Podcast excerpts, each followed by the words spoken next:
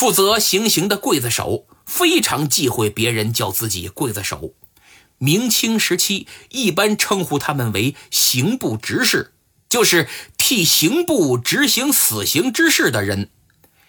据近代文学家、台湾民俗学家唐鲁孙说，明清时期菜市口行刑的刽子手都姓姜。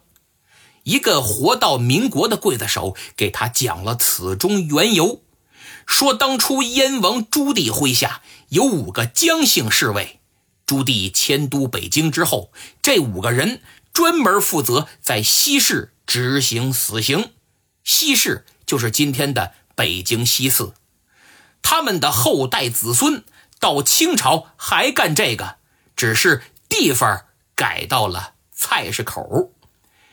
刽子手每杀一个死刑犯，工资大概是三两六。此外呢，家属为了让罪犯死得痛快点少受罪，经常要给孝敬，这一孝敬就是三五十两银子。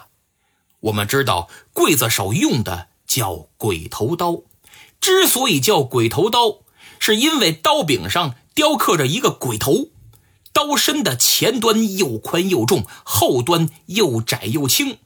砍头时反握刀柄，刀背跟小臂平行，刀口对准死刑犯颈椎的软关节处，以手腕和肘的力量，瞬间把刀刃往前一推，人头落地，血溅当场。您一听就知道，这功夫可不好学，需要长时间练习。刀法不仅狠，还得快，还得准。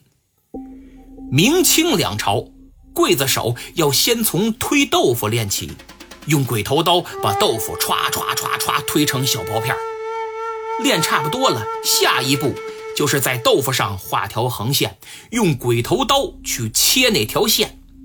刽子手的刀工跟淮扬名菜文思豆腐的刀工啊正好相反，文思豆腐要的是细密巧致，而鬼头刀要的是力度下手狠。文思豆腐要切一千条丝儿，鬼头刀则必须一刀两断。等准头也练成了，就在豆腐上加十枚铜钱，继续切那条横线。什么时候练到切过横线之后，豆腐片完整无缺，铜钱纹丝不动，什么时候就算练成了。这些见习的刽子手，白天练切豆腐，晚上摸猴脖子，专摸第一和第二节颈椎，因为猴子和人的骨骼呀很接近，摸清楚猴子就等于摸清楚人。所以我觉得，如果当初他们能意识到人是猴变的，搞不好这进化论呢，明朝就有了。